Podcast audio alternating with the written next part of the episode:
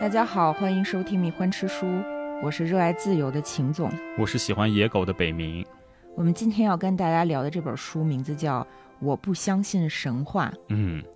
呃，在开始这本书之前呢，我想提一个问题，就是大家觉得那些政要人物、掌握着巨大权力的那些人，他比咱们优秀在哪儿了？在哪儿呢？嗯，实不相瞒，我在法国的时候呢，也冒充过几天记者，嗯采访过一些所谓的政要。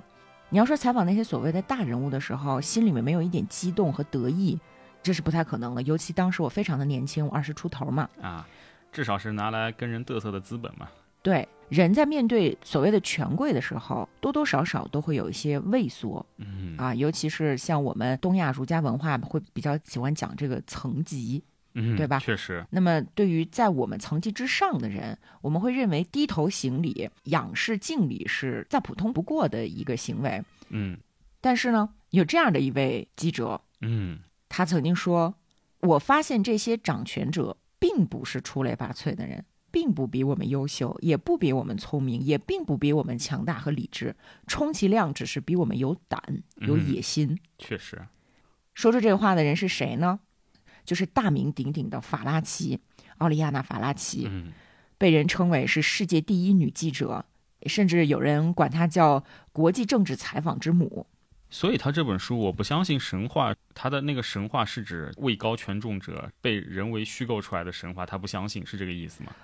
她不相信任何神话，啊，她既不相信被创造出来安在别人身上的神话，或者是这些权贵为自己编造出来的神话，嗯同时她也不相信自己是一个神话，啊因为有很多人认为法拉奇就是一个神话。那在这儿呢，她掷地有声的说：“呃少扯这个，我不是神话，我也不相信 神话，没有任何人应该被神化。”其实这本书它意大利的原名不叫《我不相信神话》，嗯而是叫嗯《只有我能讲述我的故事》。哦，嗯，法拉奇虽然有不少传记，但是他自己本人并没有授权过任何人去给他写传。但他这一生也确实是有点像神话，哪怕不能叫神话，至少也是传奇嘛。确实是从他很小的时候就已经是一个传奇了，一直到他生命结束，就是在二零零六年由于癌症去世，他也一直没有停止过战斗、嗯啊，是一个战士。对，几乎所有人都承认法拉奇是一个战士，是，但是法拉奇究竟为何而战呢？对吧？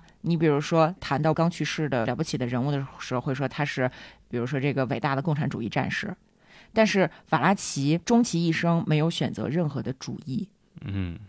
他关心很多事物，但是他只为自由而战。对，他出生在一九二九年，在佛罗伦萨。你想那个时候的意大利，他是在墨索里尼的法西斯暴政统治之下，是，他从很小的时候，就由于他的家学渊源，就不断的在和暴政做斗争。等到二战结束之后，他参加工作，第一份工作就是记者，很快的就崭露头角，就开始在意大利的像《欧洲报》这种大报去工作，并且呢，获得了很多亲历重大历史事件现场的机会。对，那他也看到了人类世界各种各样的纷争，看到了人们会打着各式各样的旗号，号称自己正义，但实际上最后都会变成压迫别人的暴政，都会在掌握权力的过程当中变得越来越堕落、腐败和残暴。所以法拉奇并没有试图给人类提出一个终极的解答，他所做的只是捍卫自由。保持勇气和诚实。嗯其实我最早知道法拉奇是上学的时候啊，就是新闻学院的学生没有不崇拜法拉奇的，哦对吧？而且他采访邓小平的事迹，在嗯今天也是新闻传媒史上非常经典的一个案例。嗯，啊确实，那个七三开嘛，就是那场采访里面说出来的嗯，就是咱们一般都只谈华莱 士啊， 啊，是？吧？但最早采访我国领导人的西方世界的记者代表人物应该是法拉奇。嗯后来我又看了他写的一本虚构文学，嗯啊，叫《写给未出生孩子的信》，带有一点点自传性质，导致我一直以为那是他的亲身经历啊，啊，甚至对他的感情生活有过一些误解。直到我后来看到了《我不相信神话》这本书，这是今年出的法拉奇的文集，嗯其实是编辑根据他一生的经历，从他的文章当中节选出来，重新编辑成书的。嗯啊，所以这本书他在最开始的时候并不是想要写自传，他只是一些表达自己想法的文章。所以他甚至是比刻意的去写自传要更加的真实哦啊，啊。他确实还原给读者一个伟大的记者，同时也是一个普通的女性。嗯啊这本书的第一篇文章题目就叫《我不相信神话》，这是一个很小的短文啊。法拉奇说：“我很晚才明白自己的重要性，明白自己对很多人意味着什么。眼中钉，肉中刺，对，欲除之而后 快。对，但是也有很多人在他身上看到了圣女贞德的影子，吼，但是我并不是他们。他说：“我只是一个敢于说出心中想法，做自己认为该做之事，且毫不恐惧的人罢了。嗯，或者说，我只是尽量不向恐惧妥协。我并不希望人们把我看作一位斗士嗯或是圣人。最重要的是，我不希望被误解。然而，一直以来，误解无处不在。我对自由的信仰经常被人们误解，我的无政府主义理想也经常被人们误解，我的独立也经常被人们误解，因为人们总是不明白。一个人怎么能不偏不倚地拒绝与左派或右派同流合污？这确实，这一点特别的重要，就是法拉奇只说自己看见的和想的东西，他不站队。你以为他最开始报道这个越战的时候是站在越共的一方是吧？如此充满激情的赞美越共的那些战士，包括妇女战士，啊，甚至是啊小孩儿战士、一些僧侣什么的，你觉得哦，法拉奇的立场是这样的，我们已经很清楚了。但是他转脸儿就对越共残杀俘虏破口大骂，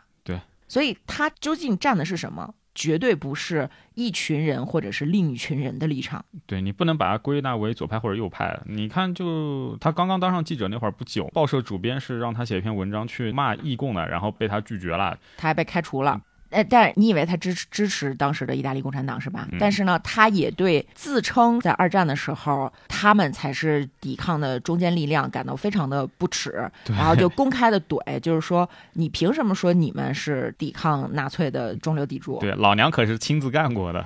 所以法拉奇说，人们爱我却并不理解我，嗯，而我同样不能理解围绕在我周围的兴奋与喧嚣。我不喜欢被推上神坛，我不喜欢被崇拜，我只是一个腼腆、执着于独处、不爱交际的人而已。我不相信神话，嗯尤其是关于我的神话。嗯，第一篇《开宗明义》，法拉奇是一个什么样的人，对吧？他是一个拒绝被贴标签的人。对，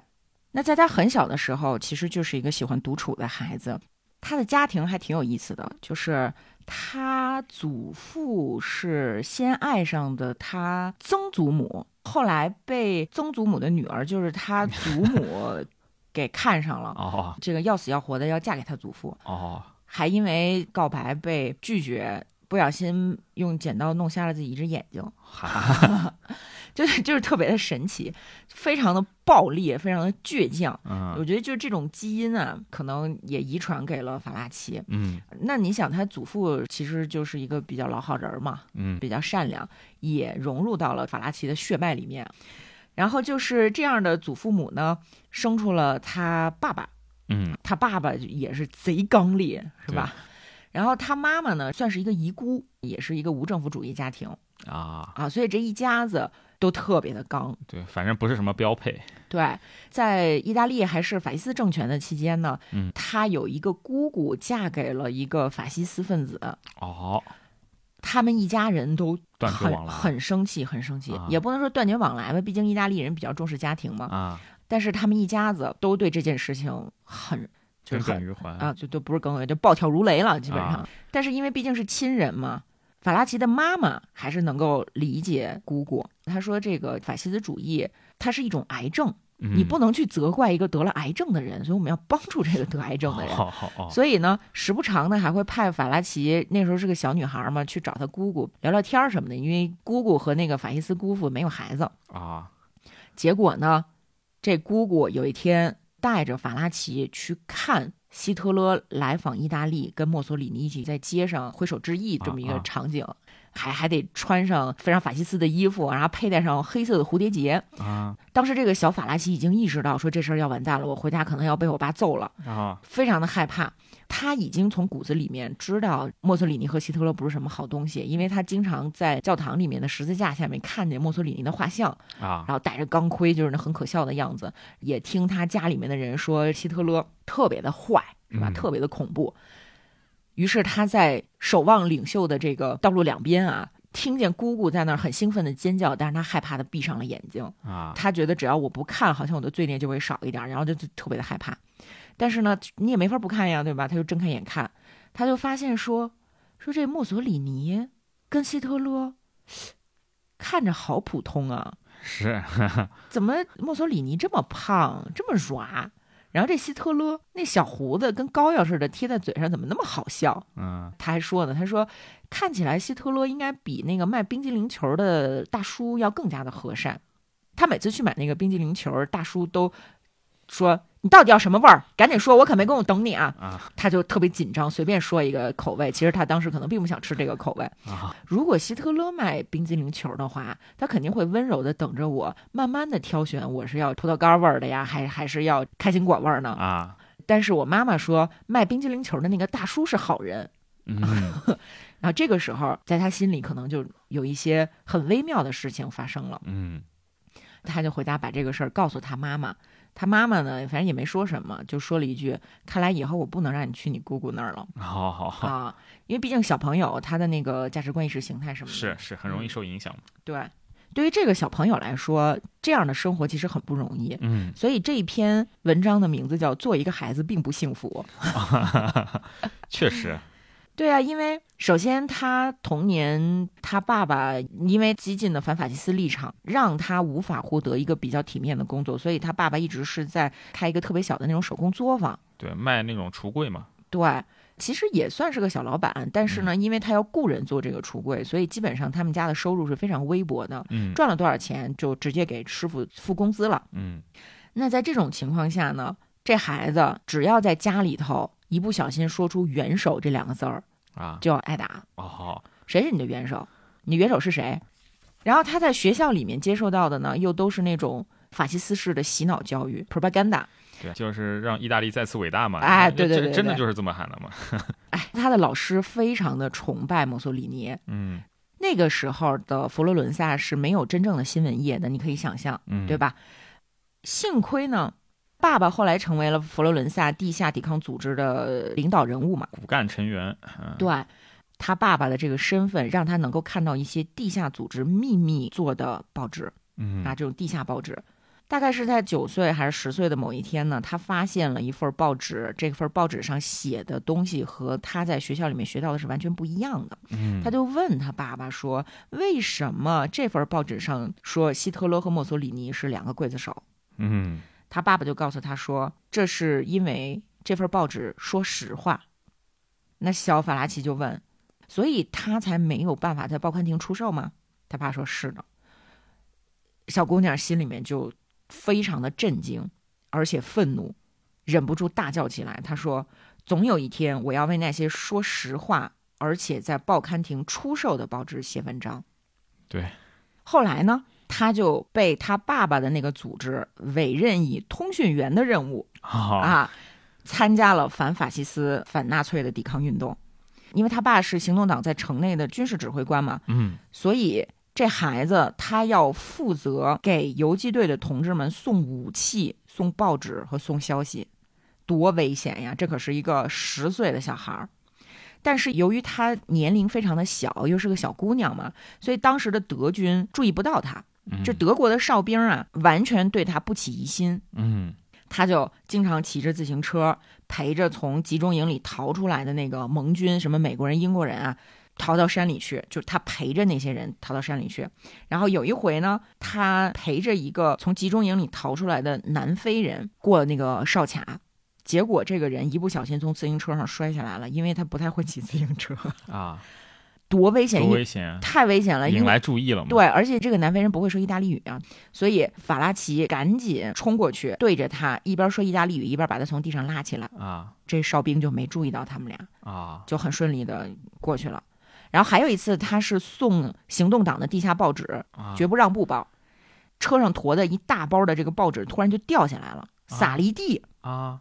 但即使这样呢，也没有被盯上，因为他年龄实在太小了。啊，他就以小女孩的身份为掩护，做了很多重要的工作，一直到一九四四年八月佛罗伦萨解放。嗯但是在一九四四年这一年呢，这不是八月解放吗？对，年初的时候，他爸爸被捕了，德军发现了他们在城里的一个武器仓库。这武器仓库里的武器是美军空投到乔威山上的，然后他们就把这个武器运到城里嘛。嗯，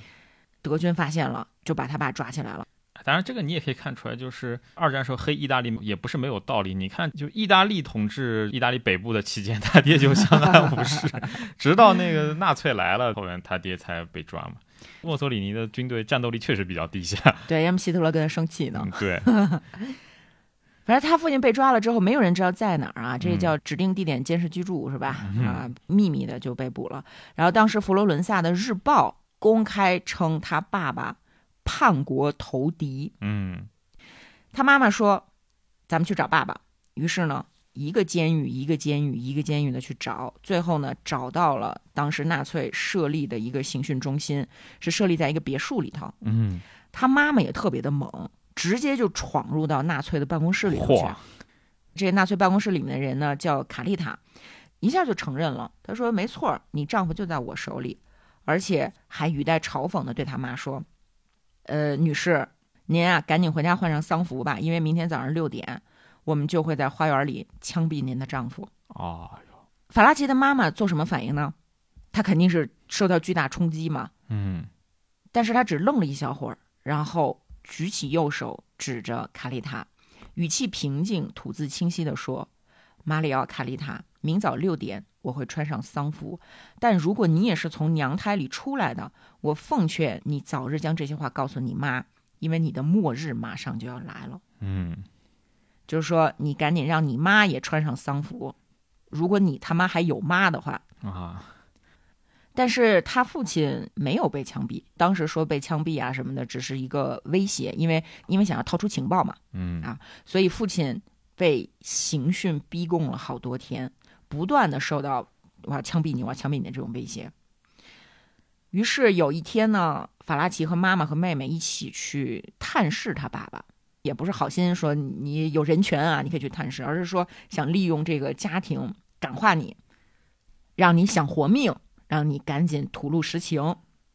所以呢，家属就获准去见法拉奇爸爸了。嗯当时他们带了满满的一包食物，被守卫们抢走了，然后他们就进去和其他囚犯的亲人在一起，就等着嘛。他们看见这屋子里十几个人，就破衣拉撒的了。其中有一个人嘴唇儿是青紫的，然后脸上肿的都跟鬼一样，很吓人了，嗯眼睛都睁不开了。就这个人面前还有空座儿，他们就坐过去，在那儿等着爸爸出来。结果发现，就这个猪头一样的脸突然说话说：“你们为什么不跟我打招呼啊？”哦，法拉奇的爸爸这个时候已经被折磨的连自己的亲人都认不出来了。嗯可是呢，他爸爸还在笑，跟他们说不要担心，什么事儿都没有，纳粹什么都不知道。最坏的结果就是把我发配到德国去做苦力。嗯，离开的时候，法拉奇就问他妈说：“他们为什么要把爸爸打成这样？”他妈说：“因为你爸爸他正在努力让这个世界变得更好，让人更加的有尊严，哪怕只有一点点改变。”嗯，你想，法拉奇是在这样的一个环境里长大的，对他怎么可能不痛恨暴政？对，他怎么可能不向往自由？而且他爹也说的没错，就过半年，半年以后墨索里尼就被人吊死了。对，马里奥·卡丽塔不知道他的妈妈有没有穿上丧服，嗯，这咱就不知道了啊。嗯不光是说在城内的这些抵抗啊，四四年的时候，其实美军开始轰炸佛罗伦萨，法拉奇他们的住处也遭受过很多的轰炸。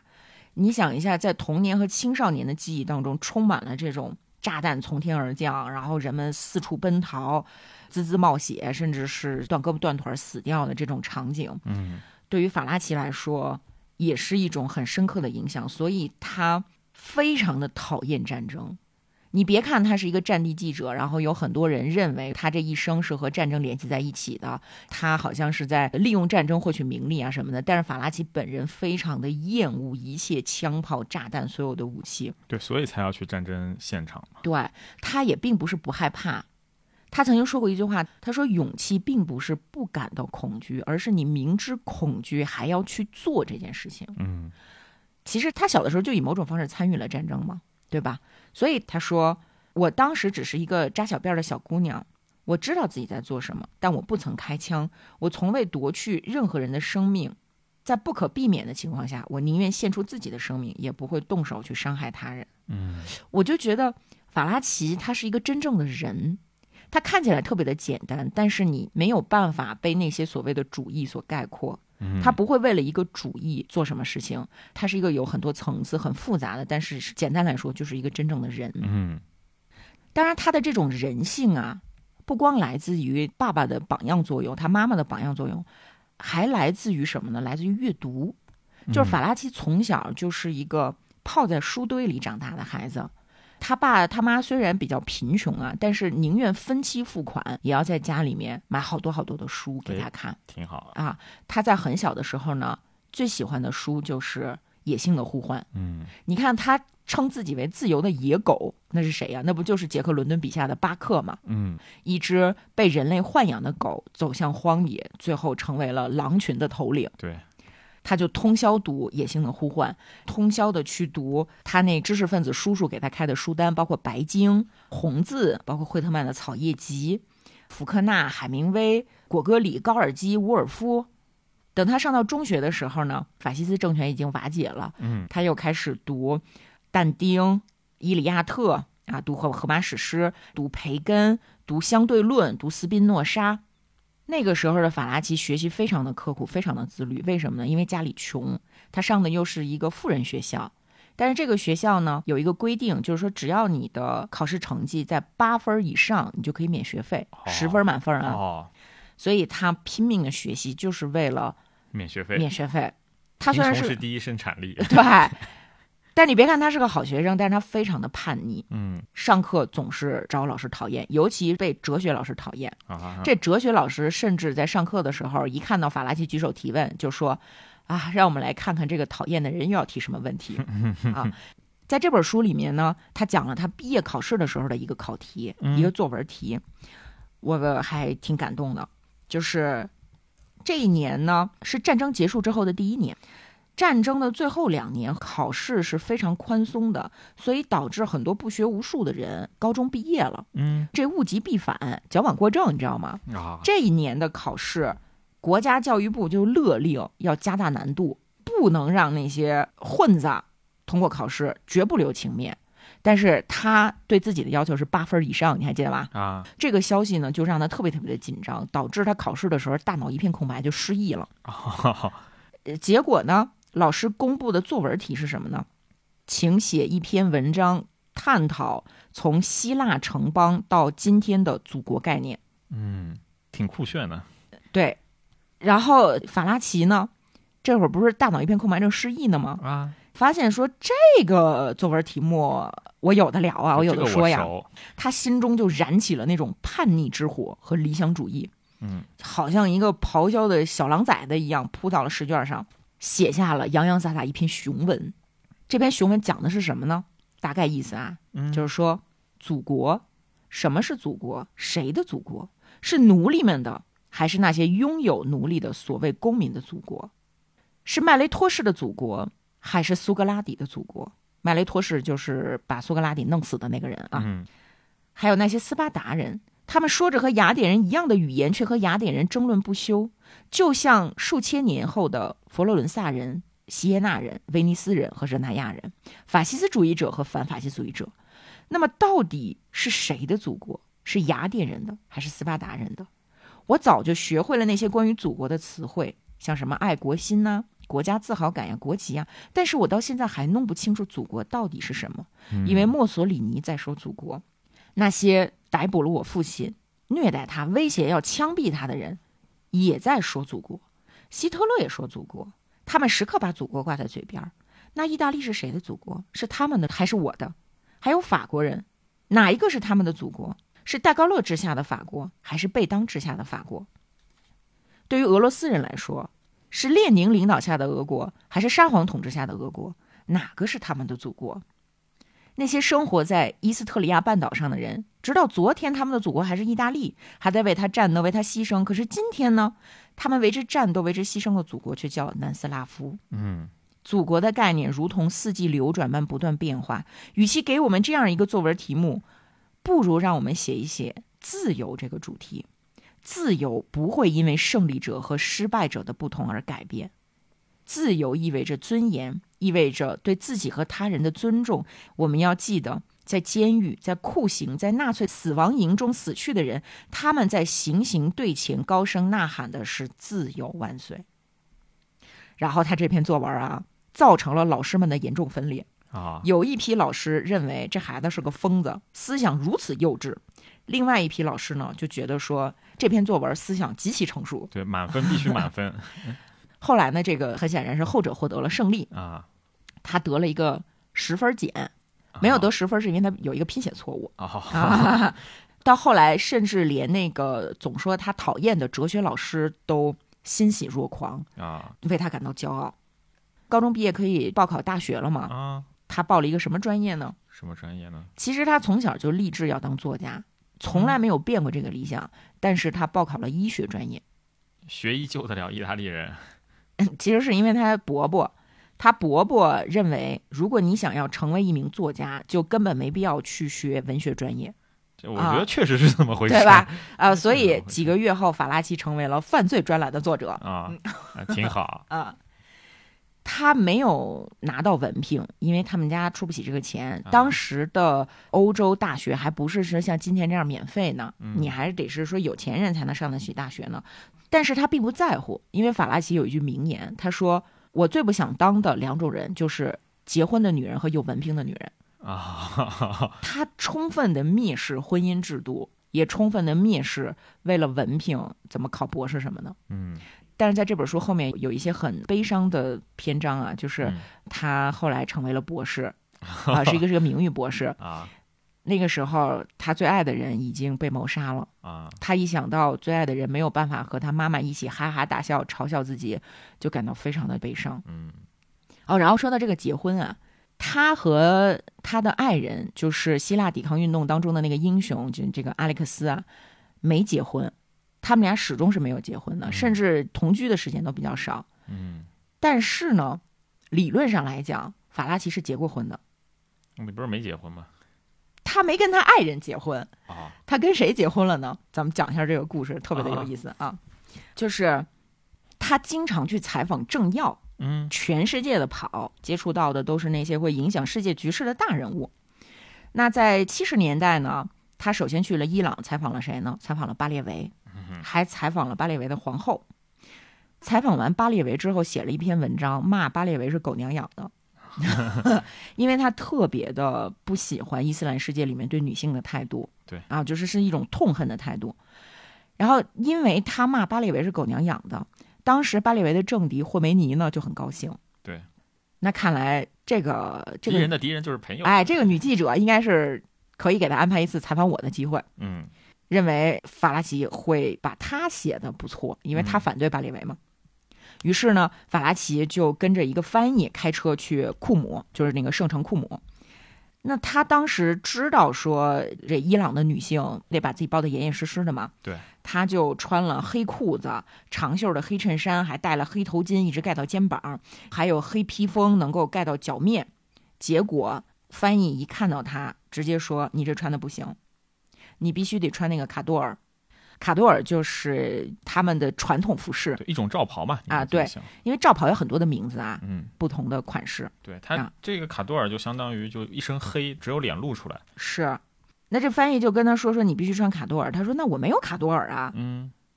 他说没事儿，我把我老婆的卡多尔借给你，而且你记得一定不能涂红色的指甲油，因为红色的指甲油是妓女的标志，嗯伊玛目肯定会生气的。哎，那当然，这都这我都知道了啊！你看，我我也没涂指甲油，我也没擦粉，我也没没涂口红，我也没喷香水儿。说行，你一定记得不能有任何轻浮的言行啊，好吗？记住了吗？然后现在呢，我把我老婆的这个卡多尔借给你，咱们赶紧把它换上。但是你别忘了，在伊朗，由于她是一个女性，所以没有任何的旅店会接待她。嗯那他要换衣服，他需要一个独立的空间，对吧？他就说：“那我车上换吧，嗯，我就在这车里换衣服吧。”但是这伊朗的翻译就说：“你疯了吧？你如果在库姆，你作为一个女性单独在这个车里换衣服，你是会被枪毙呢。嗯”于是他们就一路找这个合适的地方，就开车找找找找，到达王宫之前，有一位看守人出于怜悯，把他们带到觐见室的大房间里面，说：“你在这儿换吧。”哼卡拉奇说：“我就像圣母玛利亚为了生下耶稣和约瑟躲进冰冷的马棚啊。”结果你猜怎么着？古兰经规定，非夫妻关系的男女同处一室是不能关门，啊，所以他正要说赶紧换衣服，门突然被打开了。一个毛拉就冲进来了，一个负责道德检查的毛拉冲进来了，就啊就骂说是羞耻、罪恶，枪毙、枪毙。那这时候怎么办呢？只有一个办法，就是结婚。嗯他必须要和伊朗翻译结婚，才能保证他们俩不被枪毙。啊，于是毛拉就拿着一个临时婚姻的证明书，让他们在上面签字。离谱啊！但问题是，这个伊朗翻译还带着他老婆呢，啊他老婆是一个西班牙姑娘，哦这西班牙姑娘根本不可能接受一夫多妻制，对吗？啊所以他在想，他说这个我会不会被这个西班牙女人给给给杀死？ 可是我也不想被枪毙，枪毙呀！ 而且我并不想失去这次采访的机会嘛，对吧？因为你能采访惠梅尼，这是多么难得的一个机会。对，于是呢，他就说说行，那我嫁给他吧。于是他就签了那张临时婚姻证明，啊他们俩就没被枪毙。 后来他就真的见到了霍梅尼，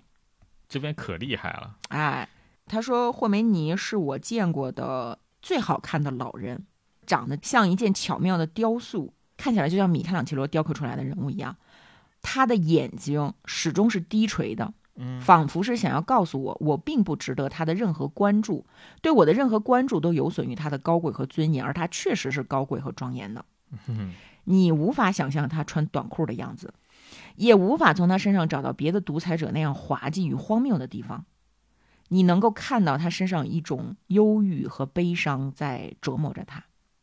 他身上释放着一种无法解释的亲切感，一种让你自愧不如的巨大魅力。克里斯玛，对嗯吧？？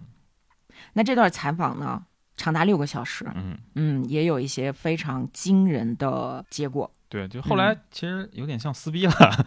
就就是彻底撕破脸了。对那个法拉奇问霍梅尼嘛，他说：“嗯啊，我还有很多事情要问你。”这是差不多采访快要结束的时候，他说关于他穿的这个罩袍，这个 Cinder，他说：“我不得不穿上它来采访你。你强加给伊朗妇女的啊，我指的并不仅仅是这件衣服，而是它所代表的东西。我指的是伊朗妇女在革命后被迫进入的种族隔离状态。”啊，嗯她们不能和男人一起在大学里学习，不能和男人一起工作，不能和男人一起在海里或者游泳池里游泳。他们每件事情都得单独做，穿着他们的这个罩袍，穿着穿着他们的这个 c i n d 顺便问一下，你怎么能穿着 c i n d 游泳呢？那然后霍梅尼是怎么回答？霍霍梅尼说：“这些都与你无关，我们的海与你无关。如果你不喜欢伊斯兰姆的服装，你没有义务穿它，因为这是年轻女性和受人尊敬的女性穿的。”那那个法拉奇说什么说啊？太好了，既然你这么说，我马上就把这件愚蠢的中世纪破衣服脱了，然后就直接把那个罩袍给嗯掀了。其实非常猛，真的很猛，因所以为我觉得他他没 被没 被没被枪毙，也是一个对，嗯，就还是碍于因为他是西方世界一个著名记者的面子嘛，就不然呢，你换个别人，这基本上死无葬身之地了，这属于不过不管怎么样，他算是全身而退。啊，六个小时的采访结束之后呢，已经是深夜了。嗯， 这个时候突如其来的婚姻就开始给他带来了一些苦 闷。他就想说，我怎么才能取消这次婚姻？我怎么才能让这次婚姻失效呢？嗯，他就检查当地的这个蓝皮书啊，他就嗯越看就就觉得说完了，根本没希望。嗯首先呢，与自己的母亲、姐妹或者是岳母结婚是有罪的，是可以离婚的。但是我并不是他的母亲、 或姐妹或者是岳母， 是吧？我也不是他的姨母、姑母啊，也不是他的这个任何的亲属。啊，那你说这穆斯林禁止娶异教徒为妻的这个戒律能不能有用啊？嗯但是那个条款写说，可以与基督徒和犹太教徒同居，也可以娶她为第二任妻子。哎，正好我是第二任妻子。然后还有一段说什么呢？说如果婚前丈夫要求妻子是处女，但婚后发现不是，可以解除婚姻。啊，可是我丈夫婚前并没有提出这样的要求，怎么办呢？那就只有一个办法了，就是承认我自己是精神病，而且我的腿脚有问题。啊，嗯因为他不是在那个墨西哥腿中枪了嘛，对所以他一直是一到下雨天就会跛。嗯所以我明天就会提供证明，证明我是一个不适宜结婚的女人。啊，第二天早上，我非常激动的找到那伊朗翻译，说咱们快去市政府，告诉他们说我有精神病啊。嗯 然后呢，那个翻译非常平静的说，没有必要，啊因为那个证书上没有我的签名。啊，你没签名，你怎么这么机智啊？就说咱们没结婚对吗？啊他说，嗯，这个是这样，就是你还记得毛拉签字的时候吗？他在匆忙当中犯了一个错误，嗯他在新郎签字的地方签了名儿，所以理论上来说呢，你确实结婚了，但你跟一个毛拉结婚。后来他又想说，虽然虽然我是和一个毛拉结婚了，但是我总比被一个妒火中烧的西班牙妻子拿刀捅死的好啊！而且我也没有被枪毙，而且过两天我会离开这儿，我会和我的毛拉丈夫隔着大洲大洋，所以没有关系，就这样吧。啊，所以你知道，法拉奇他虽然是一个不婚主义者啊，但是他实际上是一个毛拉的妻子， 这 太很好离笑了。谱，我就对嗯，哦，不光是说他采访惠梅尼的时候特别离谱啊，其实他在采访巴列维的时候也特别的离谱。那巴列维是伊朗的当时的国王嘛，相对偏世俗的政权嘛，但后来就是被霍梅尼领导的比较原教旨的给拿下了嘛，推翻了。嗯对，这是他在在在那个整个巴列维王朝被推翻以前，他采访巴列维的。对嗯，但是所谓的偏世俗化的君主呢，也没有真的好到哪儿去。对，呃就是没有对比，没有伤害。对，就没有对比，没有上。 法拉奇当时是获准去采访巴列维的王后嘛，嗯，结果呢，他把这事儿给忘了，他让王后等了他八个小是时。忽悠了。但是其实人王后挺好的，嗯，当时王后才二十二岁，她叫索拉雅。嗯谈话的时候，王后还有点脸红，就是很害羞、很腼腆。其实王后之前去过罗马，其实她在结婚之前去过这个世界上的很多地方，但是她结婚之后呢，由于她丈夫太忙，没有办法陪她一起去，所以她哪儿都去不了。嗯过几天就要去美国了，王后就特别特别的开心，高兴的好像一个小女孩一样。法拉奇就意识到，虽然他们可以一起聊服装、电影、打街小巷、聊旅游，但是这个生活在全世界最华丽的宫殿当中的二十二岁的女性，拥有着巨大财富的王后，嗯她对她自己的生活是厌倦透顶的。同样，身为女性的法拉奇这个时候问了一个非常冒犯的问题，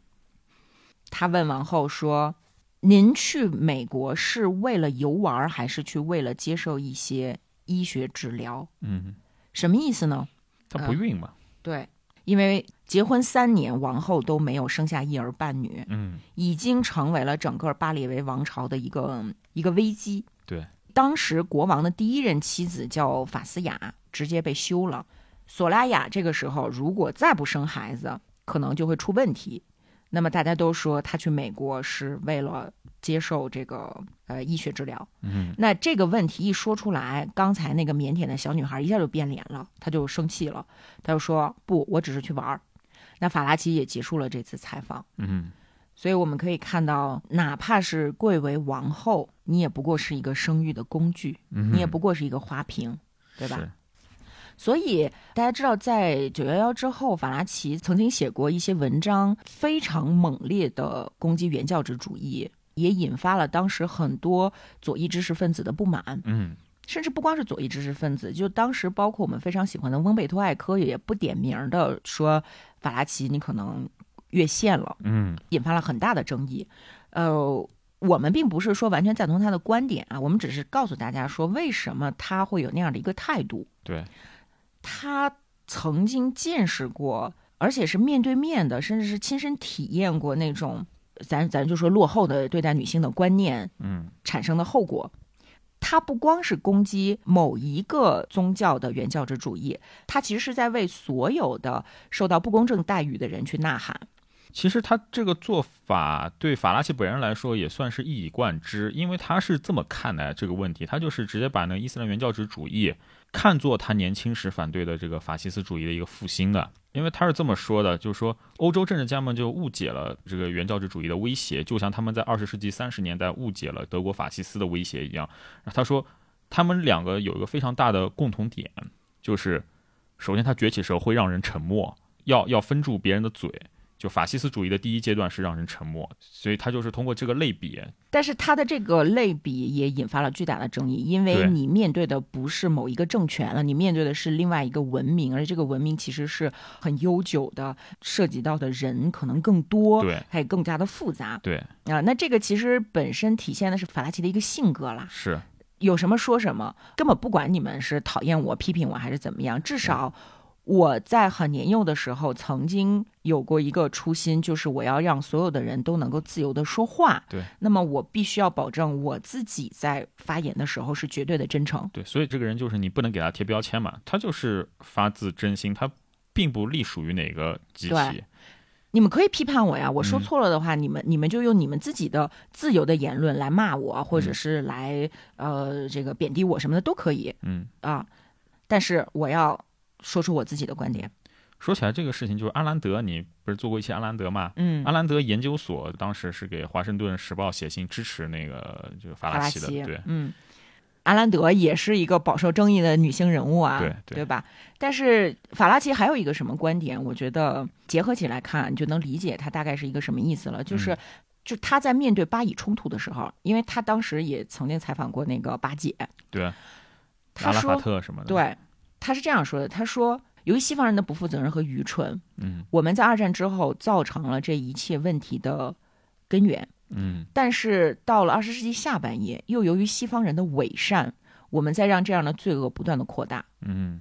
你能明白，他并不是简单的支持其中的某一方，对他说的是一个文明的立场。嗯，我们要最后实现的那个东西啊，它不属于任何一波人，它应该是属于全人类的，是我们真正的理想。嗯，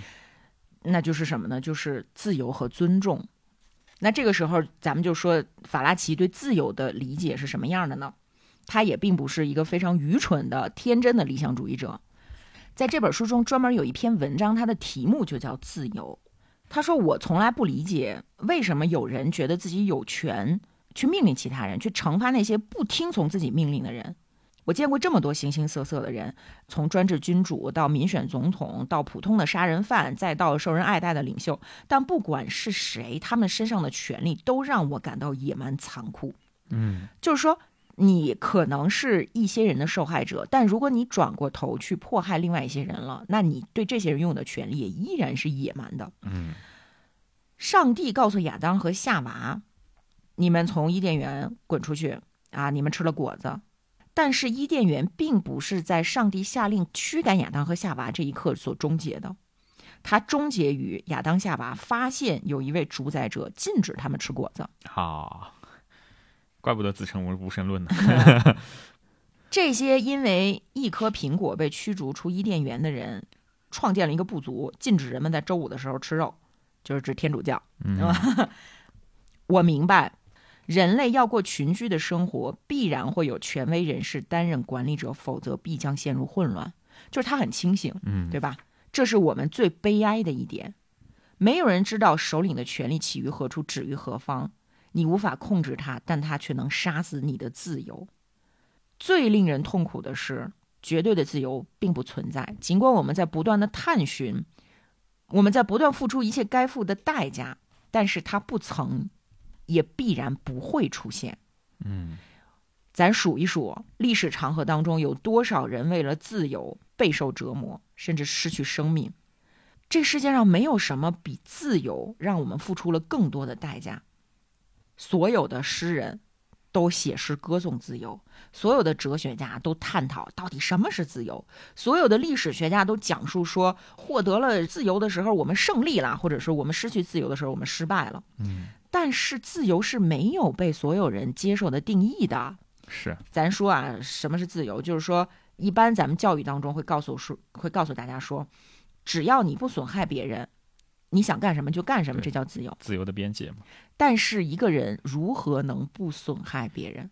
你发生交互行为本身是带有损害性的，其实是，对吧？你比如说，同一个宿舍的舍友，嗯到夏天了，有人想开空调睡，有人不想开空调睡，嗯你说要确保谁的自由？嗯，所以自由这个词包含了太多根本没有办法相互融合的理念，这嗯些理念是各自为政，而且是相互矛盾的。嗯它不仅是个概念，它是一种情感，一种感觉。如果人们要把这种情感和感觉理念化、概念化，这是不可能的，而且会掉入到修辞的陷阱当中，让我们说出来的话最后成为谎言。嗯法拉奇亲眼见证过各种各样的人以自由的名义损害和抹杀自由，发起各种以自由为名的战争和革命，喊着这自由万岁、平等啊、独立、公平，但是另外一方面呢，干的都不是什么好事儿。嗯哼所以历史还教会我们，不管举着什么旗帜的人，哪怕是那些和独裁者斗争的人，哪怕是反抗压迫的人，也有可能会变得甚至更加的专制和残暴。嗯而且这个世界上还存在一个什么东西呢？爱。这个世界上没有什么比爱更能限制自由了。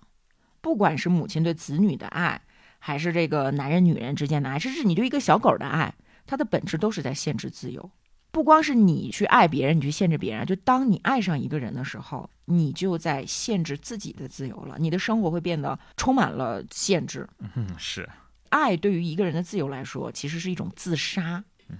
这就证明真正的纯粹的自由并不存在，它只存在于梦想当中。嗯但是，如果人类不追逐梦想，我们活着有什么意义？嗯没有这个梦想，我们就没有尊严了，我们会沦为吃睡这个 fuck 和死亡的一个东西，嗯仅此而已。我们将生而为奴，被迫来到世间，辛苦过完一生，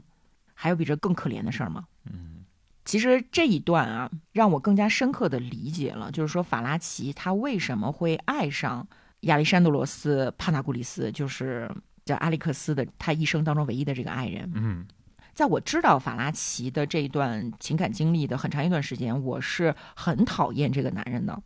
包括今天读过法拉奇书的人啊，大部分是女孩子，很有一批人呢是认为法拉奇是恋爱脑，对，这么一个强女主怎么变成了恋爱脑？对然后呢认为法拉奇爱男啊，嗯认为他有时代局限性，对吧？但是如果你真正读过，比如说写给未出生孩子的信呐、读过这个《我不相信神话》呀，你就明白他其实是一个非常非常清醒的人。嗯而且他和 Alex 他们两个人之间的关系啊，不是一般意义上的你侬我侬，而是一种精神上的互相吸引。就是两个极度孤独的、极度追求自由的人，他们终于在某一刻遇见彼此了。那个时候，法拉奇已经四十多岁了，而且也都有勇气。对，嗯当时呢是法拉奇去采访刚刚获得消息没有被执行死刑的阿列克斯，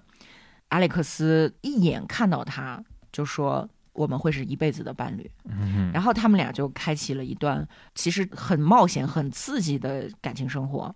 其实我这边可以补充一个背景，Alex 他是希腊人，而希腊其实是有国王的，就希腊的最后一任国王末代国王今年年初才去世。那希腊现在这个国家已经是共和国，它已经废除帝制了。那当中是发生了怎么一个事情？其实就跟这个 Alex 他是有一定的关系的。嗯呃，就是说，希腊它虽然说是一个民主国家，但是它在六七年到七四年之间，其实是军政府统治，就政变上台一个军政府。然后那个 Alex 当时呃是处于那个反抗军政府的这样一个，算是一个很勇敢的战士。军政府被推翻以后，国王也可以说是复辟，但是希腊后来就是民选议会决定说，哎，我们最后呃，是把国家改成共和国，然后这国王也是欣然接受了这一点。他说什么？哎，如果希腊人决定要一个共和国，国王说的啊，那他们就拥有这个资格，让他们享受新的政治制度就好了。对，嗯在这个过程当中，咱们的这个 Alex 其实是一个领袖人物，对，反啊抗军政府统治的一个领袖嘛。对，但他是是希腊人民的英雄。对，然后就是七四年，虽然说政变最后军政府被推翻了，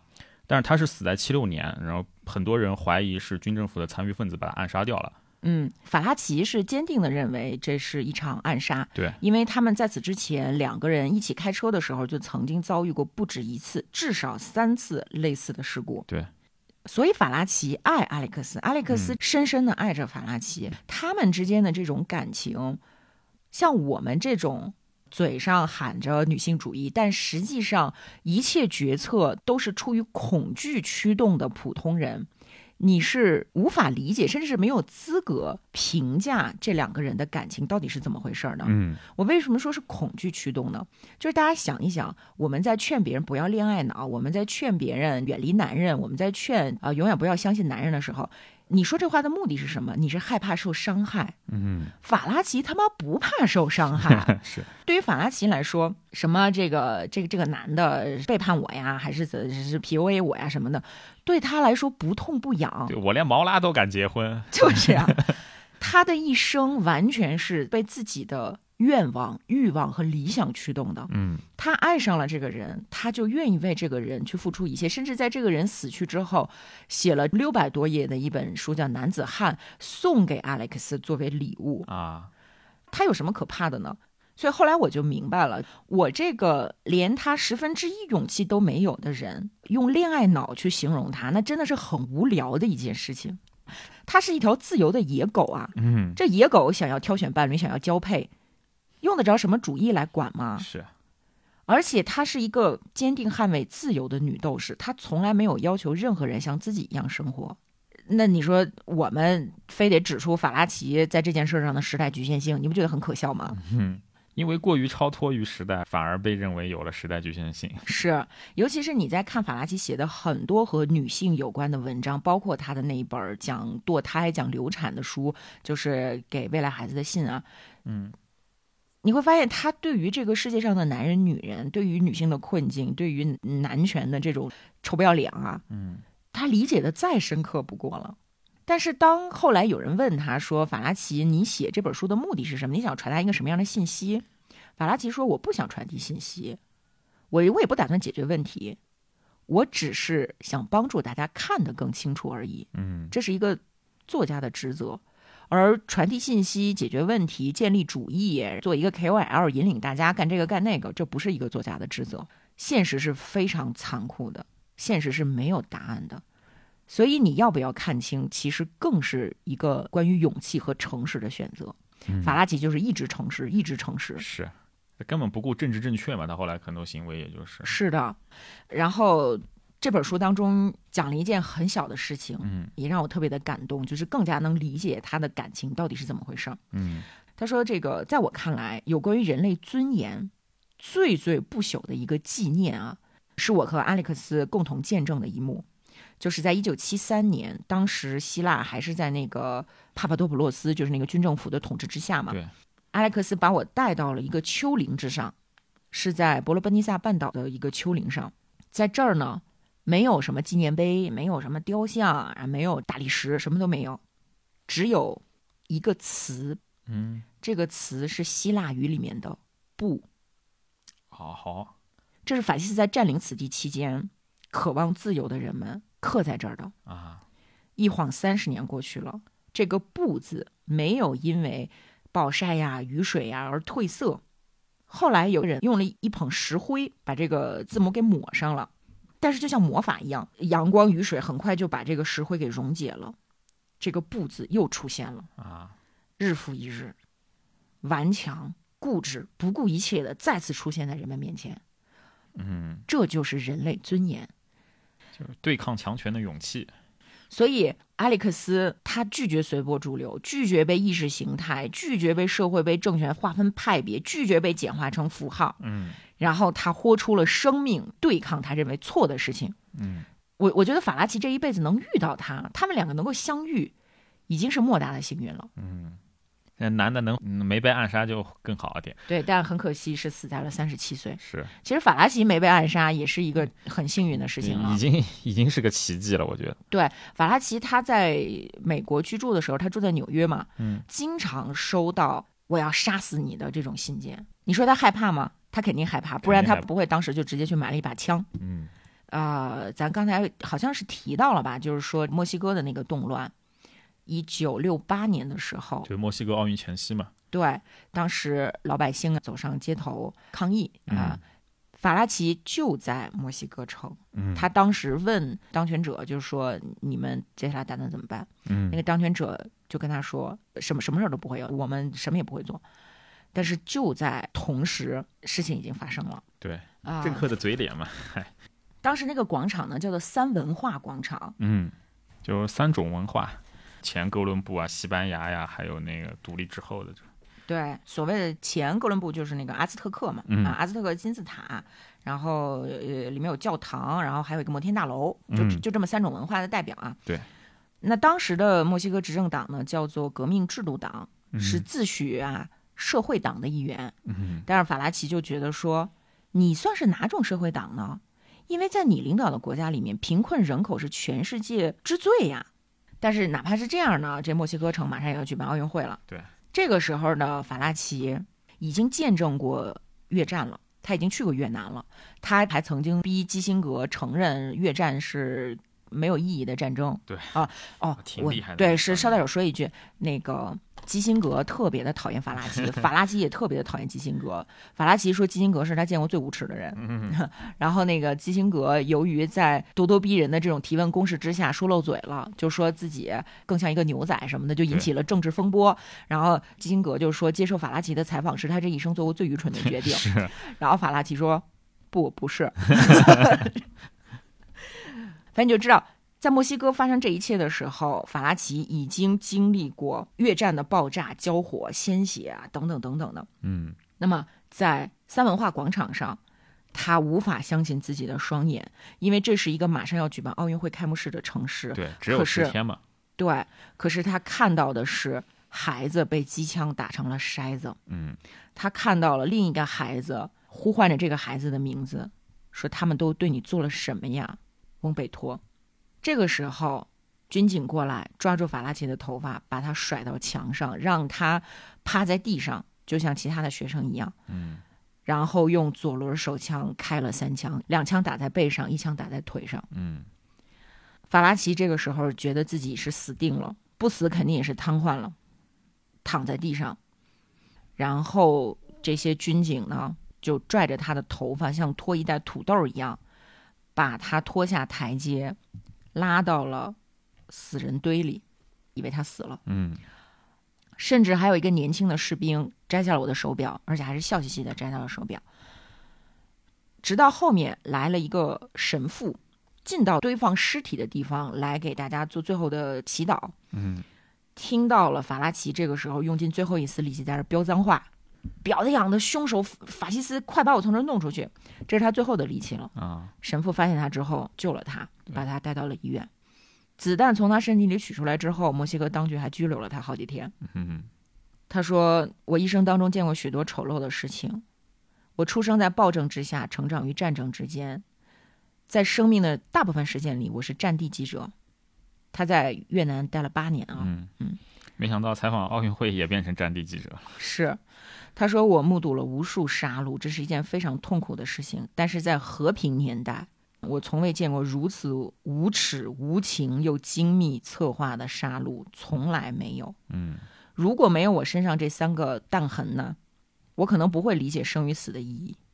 那些我亲眼看到死于同类之手的人，他们的死亡对于我来说，或许就是无关痛痒的。嗯但是今天，我和死神擦肩而过，深刻的理解了什么是死亡，而嗯我将为人们的自由继续战斗下去。这件事儿呢，还没完。一九七八年的夏天，纽约有一个出版社的社长计划出一本图文书讲墨西哥，然后呢，就邀请法拉奇说：“你来当我们这本书的这个统筹策划吧。”啊，本来法拉奇是觉得没什么必要，后来仔细一想，他说，毕竟现在世界变了，人也都变了，所以或许我可以重返墨西哥去看一看。嗯而且他还给当时意大利驻墨西哥的那个大使打了一个电话，就说我能不能去。大使说行啊，这挺好的，你来吧。于是呢，他就去了。结果一下飞机，发现意大利的大使马拉斯和使馆的一群人站在机场的警戒隔离带那儿等着我。大使就说：“他说是是这样啊，就是我本来不是答应你说你来肯定没问题吗？啊，但后来我又冒出了一丝丝的不确定，所以我就给地方当局打了一个电话。结果他们给我的回复是说，你在墨西哥有不良记录，如果你回来，那么他们将根据逮捕令拘捕你。当时已经来不及通知你了，那时候没有手机啊，啊，所以我只能带着证人一同过来。五分钟之前，他们答应我说，如果直接带你去大使馆，就可以不逮捕你。呃，后来呢，反正是经过协商啊，这个逮捕令是被撤销了。但是就没什么心情了嘛。嗯这这个纽纽约的出版社的社长的这个计划也就泡汤了，啊，就是世道变了，但是没变太多。对，但是墨西哥算是慢慢在变嘛，戴布令撤销了吗？不是，对，就哪怕到现在，这还是死咬着，就是说开枪是他们先开的火，肯定不是军队先开的火。嗯但越来越多的证据表明，其实是他们说法站站不住脚，而且就是你看，像这过去四十周年、五十周年都有大规模的纪念游行，反正政府也没有出来阻碍，你还是慢慢在变，慢慢在变。嗯，一八年，阿方索·卡隆导演还拍了一部黑白片儿，叫《罗马》。嗯，那个电影的故事背景就是这一次事件。嗯嗯对，你看现在就是全国哀悼日了嘛，那一天的话，嗯当然，法拉奇他并不只是采访悲伤的、很血腥的事件啊，嗯他还采访过很多的电影明星，像什么希区柯克呀、玛丽莲·梦露啊、呃、肖恩·康纳利、格里高里·派克，火，都是他采访的对象。嗯而且他还采访过宇航员，啊，他写了一本书叫《假如太阳死了》，呃，就是假如太阳陨落。啊，他还自己穿宇航服进了那个阿波罗号，我发现他还采访过海尔塞拉西一世，就是埃塞俄比亚皇帝，就是啊啊啊！就是暴打意大利人那个。嗯但海尔塞拉西一世在很多人眼里好像就是抵抗意大利侵略者的就非洲雄狮嘛。但这这老哥其实后来也挺不做人的，就是反正下场也就这样了。呃，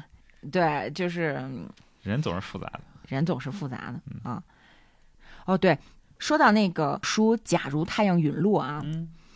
有这么一个小故事，就是法拉奇参加了今夜秀，嗯就是 Tonight Show，美国的一个非常有名的综艺节目，叫《今夜秀》，很多人都看过啊，我我嗯自己也特别喜欢看。其实法拉奇是一个不太喜欢抛头露脸的人，嗯他不太喜欢出现在电视节目上，但是他说。他说：“我虽然觉得这是一个很不体面的事情，但是有一种办法能让我克服这个心理障碍，那就是给我 钱。”啊美国的电视节目报酬是比较高的，嗯然后今夜秀的报酬也相当不错，家喻户晓嘛。主持人呢，当年是约翰尼·卡森。每个参加采访的嘉宾都可以获得至少三百二十美元，啊那可是六十年代啊，六十年代的三百二十美元，差不多能在曼哈顿租一个月的迷你公寓。啊曼哈顿的租金是很高的，嗯所以法拉奇就去了，去宣传自己的新书。啊对吧？他说我就在那儿稍微坐了一会儿，向美国人民解释，如果太阳死了，那么我们就必须寻找一个新太 阳。 他说：“我心里清楚，这些都是屁话，我也并没有说服那些观众，让他们关注这个宇航事业。嗯啊，你想六十年代的美国人确实是对宇航局不是特别的关心，甚至有很多反对的声音，跟今天是完全不一样的啊。嗯甚至今天也有很多反对的声音嘛，对吧？那总之，法拉奇就在台上坐了十二分钟，然后心中呢就觉得说我赚了三百三百三百美金，挺高兴的，是 吧？直到收到了一张支票，啊面额二十美元。嗯，那法拉奇很自然就觉得说这对方肯定弄错了嘛，对啊，就不是打电话300多美元嘛啊对打电话说说你你们应该是弄错了面额。嗯结果对方的回答是没有错，因为扣了九十美元的税。然后啊，扣了九十美元的税，有点多哦，呃行啊行吧，那税嘛，嗯纳纳税是义务嘛。对说那剩下的钱呢？因为那不还得有二百三十美元的吗？对啊然后你们给了我二十美元，呃那就二百三减二十，还有二百一十美元去哪儿了呢？说去给工会了，演员工会。前段时间，美国的演员工会刚刚获得罢工胜利嘛，就是说给演员好像涨薪了百分之七，然后给编剧涨薪了百分之二，然后就是大家就说这是一个历史性的胜利，我们创造了历史，不会被机器取代什么的，对吧？罢工胜利的这个工会就是扣法拉奇钱的这个工会啊，它叫 AFTRA，呃，A F T R A。嗯确切的说呢，叫美国电视和广播艺术家联合会。然后法拉奇就说：“我又不是演员，啊我不是演员，我我为什么会属于这个 AFTRA 呢？就是不是你是 AFTRA 的会员，不可能，你一定弄错了。哎呀，没错，因为你签字了。我什么时候签字的呀？上台之前呀。然后他又想起来说，他在那个 参加金夜秀之前，确实别人给他好几张纸，然后他就在上面上面签字。然后他就本来想说赶紧走个形式就完了，结果签字申请加入 AFTRA。好好着了道了，对，然后他说二百一十美元都超过我报酬的三分之二了，也太过分了吧？对方说女士，其实您十分幸运，因为之前有一个英国女士，最后只拿到了六美分。 你要是想要呢，你你你就去找 After 要这笔钱。啊，那法拉奇什么人呀？能善罢甘休吗？于是他就找到了当时 After 的负责人，叫 Michael 赛奇。嗯然后这 Michael 赛奇就贼亲切啊，非常热心的解释，就是说，任何想出现在美国电视节目中的人，不管你节目的性质是什么，必须加入某个演员工会。嗯而在美国，你能期望到的最好的演员工会就是 AFTRA，哦注册费二百一十美元。哦然后这个法拉奇还还掰扯呢，说那我不是演员，我是记者，我是作家呀。赛奇跟他说说没关系啊，很多记者作家也是演员，因为这工作都不排斥，是吧？比如 叭叭叭叭列了一个名单儿，他们俩就在这掰扯，说不下去了，说不下去之后，法拉奇就回去了。嗯第二天收到了一封赛奇给他写的信，啊亲切友好的写了两页纸，询问了他的健康状况，并且告知法拉奇，AFTRA 将在全国范围内进行磋商谈判，会员呢必须再交二十美元， 如果不上缴每个月的会费，就会失去会员资格。迈克尔·赛奇希望法拉奇把剩下的二十美元汇给他的同时，附上自己的真名儿、艺名儿、妻子或丈夫的姓名、孩子的姓名、出生年月、人寿保险保单号、结婚日期。然后呢，我就告诉赛吉说，我没有保单号，我也没有妻子，也没有丈夫，没有孩子，也没有艺名儿啊。我只有一个问题需要他回答。嗯，如果工会的作用是保护劳动者免受资本家的压迫，比如说帮劳动者获得更多的报酬，那么姑且假设我是演员，演员工会是怎么保护我免受资本家压迫的？是把资本家给我的钱都拿走吗？ 谁来保护我免受你们这些人的压迫？嗯是否有一个工会保护我受到你们这个工会的压迫？然后说，赛奇先生，我不会把剩下的二十美元汇给你的。如果我真的属于 AFTRA，那么我现在要退出，啊而且如果我退出了，你能不能把二百一十美元还给我？结果对方的回答非常的粗暴，他说：“如果你不上缴二十美元，就意味着您违背了您签署的协议内容，那么我们将没收您上缴的二百一十美元注册费的同时，对您采取法律手段。”于是法拉奇把二十美元交了。所以第二个月开始，我作为 Aftra 的会员，呃每天都收到他们发来的各种信件、小册子、指示、规定，然后呢，还收到了徽章，还有话筒、电视天线，还有一把小提琴，不知道为什么啊。 然后今天早上呢，我收到了来自联合会会长布兰特的信，通知我们马上要进行一场罢工。他说，如果资本家们不立刻停止他们剥削演员的行为，那么我们就罢工。我们现在罢工委员会啊，热情高涨的组织此次罢工活动。亲爱的会员，希望你做出自己的贡献。 然后呢，他就给联合会写信回答说：“他说你让我做出贡献，我能做出什么贡献？我现在连工作都没有。嗯如果你认为我是一个演员，我连小剧院的跑龙套的角色都没有啊！嗯你猜对方怎么回答呢？对方说：这样更好，那你就有时间为 Aftra 做事了。 这是法拉奇自己写的啊。嗯那、我们是不带任何意见的，呃，给大家讲了一个小故事而已。嗯啊。不过别看法拉奇对这二百一十美元这么在乎啊，但他一辈子都从来没有为了钱写作过。嗯，他很小的时候就发誓，我将永远不为钱而写作。对，但是你必须要支付我钱，因为这东西是原则问题，对这个是你对人的尊重嘛，说白了，而且你是一个对商业社会的一个逻辑的一个尊重、但不管怎么样，还是还是庆祝这个演员工会罢罢工成功啊！啊。加油！ I am my mother's savage daughter, the one who runs barefoot, cursing sharp stones. I am my mother's savage daughter. I will not cut my hair, I will not lower my voice. My mother's child is a savage. She looks for her omens in the colors of stones, in the faces of cats, in the falling of feathers, in the dancing of fire, in the curve of old bones. I am my mother's savage daughter, the one who runs barefoot, cursing sharp stones. I am my mother's savage daughter. I will not cut my hair. I will not lower my voice. lost child dances in the darkness. She sings heathen songs by the light of the moon and watches the stars and renames the planets and dreams she can reach them with a song and a broom. Ooh,